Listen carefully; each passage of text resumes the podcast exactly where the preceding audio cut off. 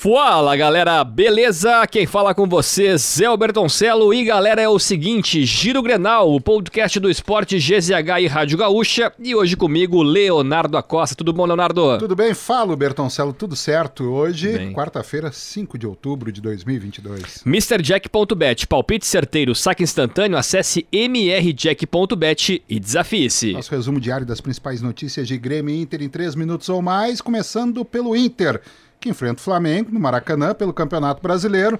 Contra a equipe mais badalada do futebol nacional na atualidade, Colorado busca a vitória para diminuir a distância do líder Palmeiras e para encaminhar a vaga direta na próxima Libertadores.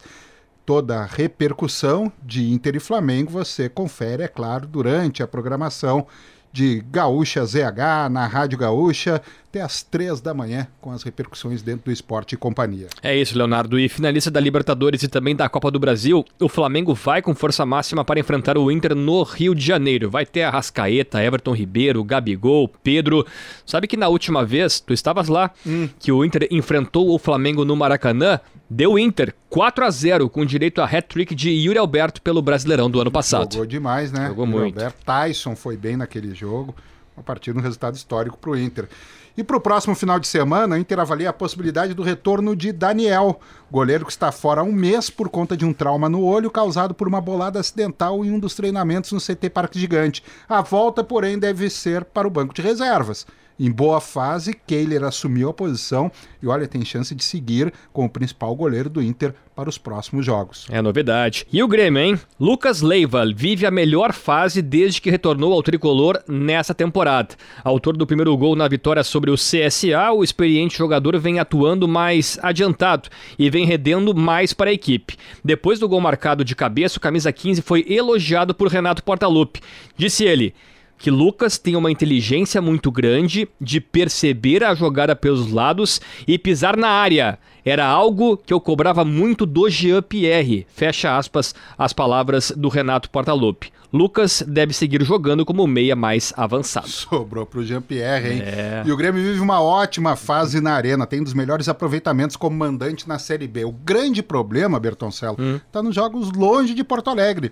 Já são dois meses sem vencer como visitante na competição. A última vez ocorreu contra o Guarani, 2 a 1 no Brinco de Ouro da Princesa em Campinas. No próximo sábado, o tricolor tem a chance de quebrar essa marca negativa quando enfrenta o Londrina no Estádio do Café. É, e ficar mais próximo assim do acesso matemático. E a escalação do Grêmio deve ter mudanças para esta partida contra o Londrina.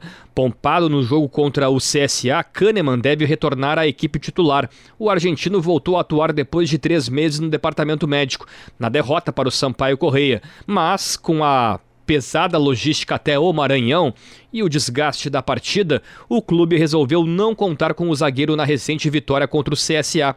Há também a possibilidade de a histórica dupla Kahneman e Jeromel ser reeditada contra o Londrina. Siga o Giro Grenal na sua plataforma de áudio preferida, deixe a sua avaliação e ative o sininho para receber uma notificação sempre que um episódio novo estiver no ar. A produção do Giro Grenal foi do Lucas Arruda, na técnica e edição de áudio Douglas Weber. Não se esqueça de nos seguir nas redes sociais pelo arroba esportes GZH.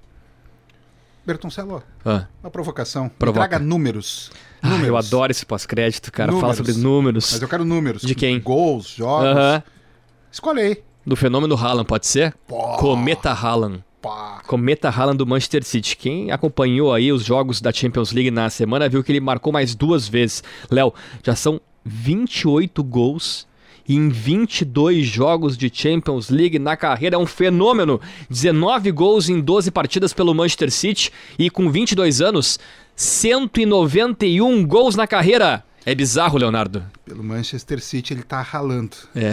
Mas tem que ralar mais pela Noruega para ir para uma Copa do Mundo. É verdade. É covardia, né? Ah, porque a parceria não ajuda. Perde a Copa. Perde a Copa sem a Noruega do Cometa Haaland.